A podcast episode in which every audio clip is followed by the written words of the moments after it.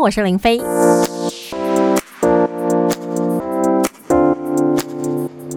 在旅行途中当中啊，那我很喜欢照那种风景照，或是把它整个录影起来，就是那种三百六十度，我现在看到的景色，把它环状的拍摄下来。这样我日后呢，就是忘记的时候，你看看那些照片，看看那个影片，那感觉那个回忆就会栩栩如生，就跳进大脑当中。我很喜欢拍风景，可是你知道，因为。没有什么照相的技术，摄影技巧也没有，所以纯粹你看到的话，就是跟那种网络上面啊，有些布洛克啊，或是那种很厉害的摄影高手拍起来的，就是不一样，就觉得我们真的是去相同的地方吗？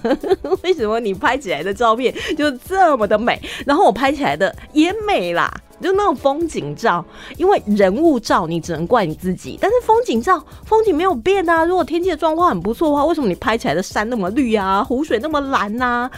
但是我拍起来的就是感觉灰灰蒙蒙的，明明就是天气挺好，可能就是自己的设备啊，还有自己的技巧，还有取景的方向。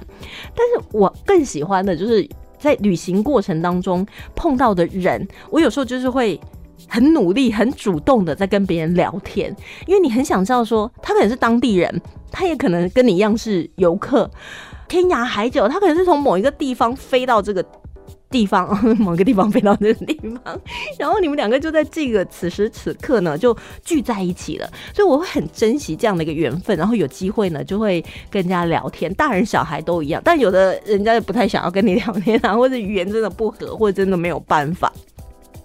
我记得我这一次去纽西兰呢，然后我们就到了在基督城外有一个法国风情小镇叫阿卡罗瓦，那里真的是还蛮美的。大概开车的话七十几公里就从基督城开出去，沿途上来讲的话车况也还 OK，因为南岛其实它交通并不会很繁忙，所以开起来就是有些山路比较不好开。如果你碰到天气不好的时候，确实是很辛苦。但大部分的山路啦或者是公路其实都还蛮好开的。在那边，它有一个在即墨星球，它评选为就是非常漂亮的一个景观餐厅。那我们在那个风情小镇玩完以后呢，就想说，哎，那不然我们也去那里看整个阿卡罗瓦湾的那个景象啊，山啊、湖啊、海呀，都尽收眼底，因为它在一个制高点，而且它那边就是有非常有名的披萨，就想说，哎，好像到下午也有点巴豆摇了，因为我们开到那边的时候已经大概四五点了，所以观光客已经没那。那么多了，所以。有个几桌，大家都坐在外面享受那个风景，天气很好，风吹在脸上那种感觉真的是很舒服。然后就开始疯狂拍照，遇见一只非常可爱的绵羊，那个绵羊不知道是从哪里跑来的。你知道它那个餐厅，它就是呃在那个很高的地方，所以它会有一个斜坡，那里它用了一个铁丝网，可能你就是走到那里拍照看风景的时候，你当然不会摔下去嘛，因为它刚好就是类似那种不是悬崖啦，就是一个斜坡这样，可以如果没有一个栏杆的话呢，你。就会这样，呜，就会滑下去了。就那边就是有那个铁丝网，然后有一只绵羊，它不晓是从哪里来的，它非常胖。我在怀疑，就是就是一群绵羊当中，它突然找到说这里的青草没有人跟我抢，可是它就是在那个斜坡上，还有大概一个十到十五公分可以走动的，在铁丝网的另外一端，然后它就是一直在那个斜坡的那个。唯一可以站那种十几公分的地方走来走去，那那边有铁丝网，你知道吗？所以它的毛就会卷在那个铁丝网上面，它有时候会把头直接就伸过来，很厉害诶。或者是就把嘴巴伸过来，在铁丝网的另外一端就吃那个清脆的草。你仔细看那个铁丝网上面就有白白的毛，你原本还不晓得那什么，后来才发现哦，原来这一只绵羊它就是不断的这样越过界来偷吃这边的青草，因为没有人跟它抢，就只有它一只，它超肥的，而且还蛮凶的哦。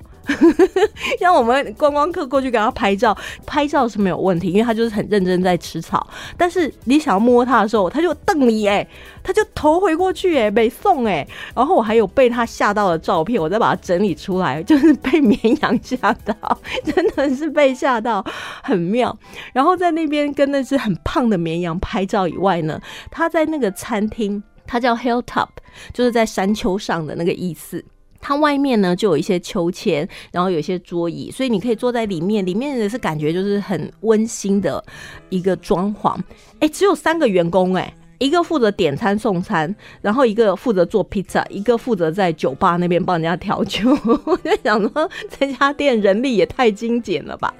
然后大家就是一种很悠闲的方式在那里生活着或者观光着。我在那边拍照的时候呢，就有荡秋千那边就有五个小朋友，一个男生，然后四个女生，是两个家庭的小朋友，他们在那边荡秋千很开心。那因为我就在那边跟绵羊拍照，你知道我自拍那个角度就抓的不是很好。其中有个小女孩，她就过来问我说：“可以帮你拍照吗？”我就想哇。这小女孩真的是太亲切了，好有人情味哦。她说：“我看你跟那个绵羊一直拍的，好像不是很顺利。” 然后我就想说：“哦，好啊，好啊。”他大概应该是国小五年级，因为我们后来就开始在聊天。结果他就帮我拍照，他就直接看我，因为他是就是外国小朋友，他直接看我这个东方人，他就问问我，帮我拍完照以后，他就问我说：“你会讲中文吗？”然后我就说：“会啊，这是我的母语。”然后他就叫那个。Charlie，他说：“Charlie，Charlie，come 查理，查理赶快过来！哎，这个 lady 他会讲中文的，你赶快跟他练习。”我想说，哇，外国小朋友，我要跟他练英文，他还跟我练中文，是不是很妙的一个感觉？就觉得说这下子一定要大聊特聊。然后原来那个查理呢，他现在是应该是国中二年级。然后他在学校哦，国三呐，国三，他在学校呢要修五年的中文。他现在已经就是你看高一、高二、高三，还有国三、国二，所以国二开始学，所以他现在国三已经修了两年了。然后他比较少去练习说。他说他已经会看了，会读了，但是说还是很害怕，所以很希望可以跟我练中文。好啊，好啊，那 那我也要练英文。然后我们整个下午就在那里，我练英文，然后他们练中文。哎，他很厉害。然后我就跟他讲说，为什么你要学中文？他说他们学校就是规定每个学生都要修五年的中文，然后呢，这样你以后到大学的时候，你可能要选择在。中文的国家，华语系的国家去交换学生一年，可能也会我说啊，我要 come to Taiwan。他说台湾也是一个选项，中国啦，主要就是这两个国家的选项。然后我们就练习了好多，然后还在那边拍照，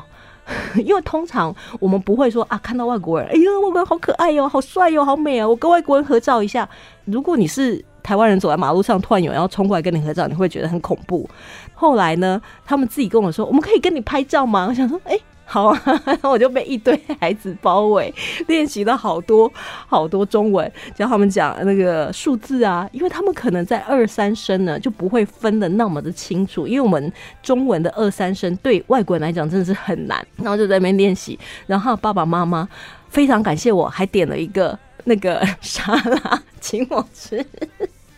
觉得是一个很妙的一个经验，然后他们每个小朋友都会讲我几岁，然后我叫什么名字，我住在哪里，然后呢，我最喜欢什么东西，都全部用中文，